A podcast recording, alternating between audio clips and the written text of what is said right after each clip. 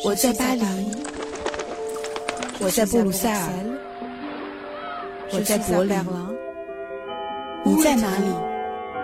在喜马拉雅随意听欧洲，欧洲就在你的耳朵里。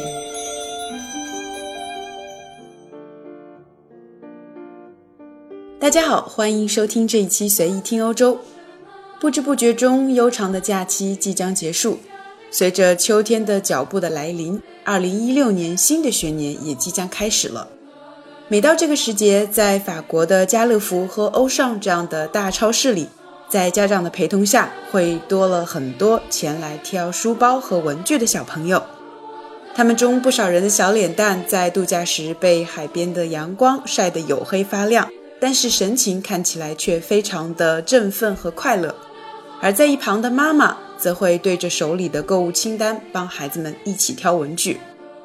法国人把现在的这样一个开学的时间段叫做回归季 （la rentrée），也就是我们所说的开学的季节。和中国的学校一样，法国的学生开学日也是定在每一年的九月一日。家长们会在头一天就带着孩子到学校门口看看孩子们分班的情况。而这个时候呢，小朋友则会聚在一起，大谈特谈暑假里那些让他们开心和得意的事情。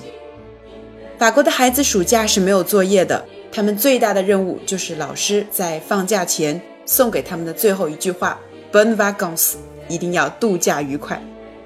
的确，这就是法国人教育低龄儿童的主要的特点，那就是学习和休息是分得很开的，在休息的时候绝对不会有课业负担。当然，这一点也和法国人的度假文化传统也有很大的关系，因为每年的七八月是法国人最集中度假的时间段，而各行各业都是如此。所以说，即使是培养小朋友课外兴趣的活动中心，在暑假期间也只是会设置很短的一到两周的课程，而大部分的时间都会留给家长给孩子们来制定暑期安排。到了八月份，法国的小朋友要么就是和爸爸妈妈在一起度假，要么就是在外省和乡间的爷爷奶奶或者外公外婆在一起。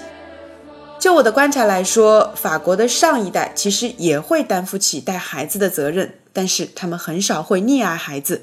大一些的孩子会帮着家长做一些农活，或者呢到大自然里去走一走。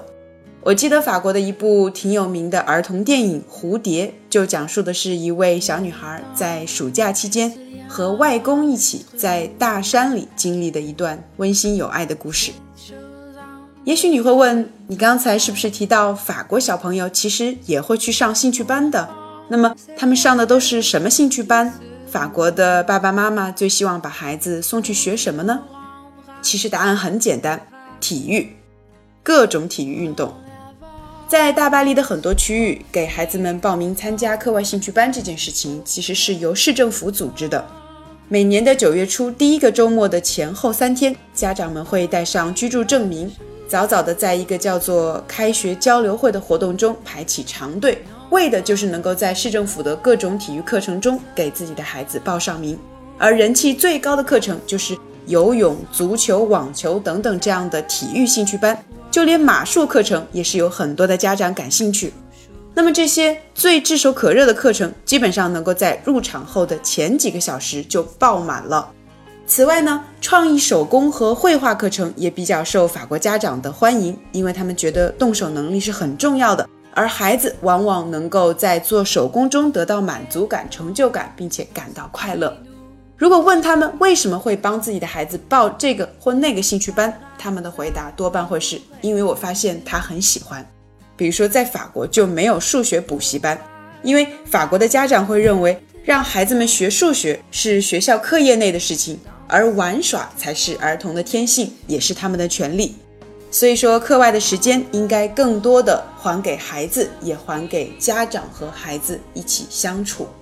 另外，我还观察到法国的小学生家长和我们中国部分家长心理上有一点很大的不同，那就是他们并没有特别强的竞争和攀比的意识，他们对别家的孩子说长论短的情况非常少，因为这会引起大多数人的反感，而且家长也更不会当着外人的面数落孩子，因为这个很有可能会伤到他的自尊。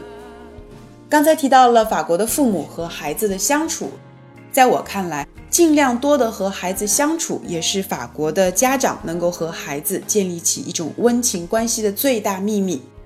我们都知道，法国人其实很少把工作带回家，尤其是在公司上班的那些白领，再大再重要的事物，他们一定都会在公司解决，而下班以后和周末的家庭时间是神圣不可侵犯的。家长们平时最喜欢和孩子做的事情就是阅读和陪他们做运动。他们喜欢给孩子读很多的故事书，带他们去户外远足或者去美术馆和博物馆。在阅读方面，法国社会也会有很多的便利资源，比如我家所在的智能小区内部就设有一个多媒体图书馆，里面有几千本内容丰富的儿童绘本。小区的居民每年只需办理十五欧的年卡，就可以一次性免费借阅三十本图书。每次我去这个图书馆的时候，都可以看到很多的法国小朋友趴在沙发上或者是地毯上，安静的听妈妈念绘本故事。大一点的孩子就会自己拿着书在一旁安静的阅读。我从来没有见过孩子们在这里哭闹或者是尖叫，所以说每个人都可以享受到这里舒服和安静的环境。我上面说到的每一件事情，都是法国的家长愿意和孩子一起做的事情。但是很少有家长会认为自己是在刻意的培养什么能力，他们更多的认为这是在陪着孩子成长，这个过程应该是充满乐趣的，至少并不是什么负担。我一直觉得，在法国带小孩儿与中国家长们感到的巨大的压力相比，实在是轻松太多了。就拿最简单的孩子吃饭为例吧。回想起来，我其实从来没有见过任何的法国父母或者是长辈追在孩子后面喂饭的情景。我们看到的很多电影里有很多西方家庭就餐的场景，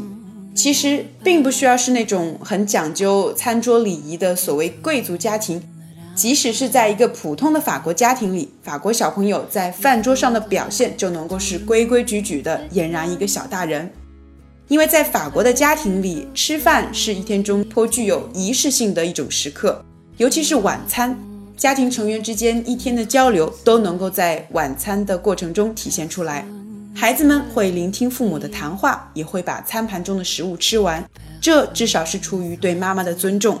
另外，法国家庭用餐的时候，出于西餐的习惯，家庭成员之间并不互相夹菜。他们是自己取多少吃多少，所以说孩子也不会盛太多超过自己进食量的食物，这样也是能够很好的避免浪费。我到法国家庭里做客过很多次，从来没有见过妈妈不断的建议孩子多吃这道菜或者是那道菜，也不会强迫孩子把吃不下的食物吃完。而法国孩子这样规规矩矩的表现，不仅体现在家里，也体现在外面。我记得有一次，邻居家的一对法国兄妹到我家来玩。哥哥是上小学一年级，妹妹是幼儿园中班。在晚餐时分，我给哥哥做了意大利通心粉，配了培根土豆、肥肉丁和奶酪丝；给妹妹做的是鸡肉片配黄油土豆泥。最后还给每个人来了一大份冰淇淋。在用餐期间，我注意到这个兄妹俩始终都是坐在饭桌前，保持着规规矩矩的这个仪态，很有礼貌。而且吃到甜点的时候，他们是从外吃到里，而且是很有章法的样子。最后呢，衣服上和手上也一点都没有被弄脏。我不禁心里为邻居的家教点赞。现在回想起来，孩子们一个好的习惯的养成，也许就是从饭桌上的点点滴滴开始的。他们在这里找得到规矩，因为每一个家庭的成员都在这里有自己的位置。所以说，小孩并没有那种以自我为中心的这样的心理。其实，关于法国爸爸妈妈如何教育孩子的这个话题，我们可以聊的事例有很多。但是，我觉得与中国的父母表现出来的那种无私的爱不同，法国父母表达爱的方式很不一样。他们不会因为爱孩子而失去自我，他们的爱是在一个有规矩、有方圆的家庭约定中的。他们陪伴孩子，创造条件让孩子快乐的成长，但是他们也有父母的威严，同时重视孩子表达独立意愿的这种权利。也许这样的亲情才是平衡的，因为它的核心正是人与人之间相处的本质：平等、爱和尊重。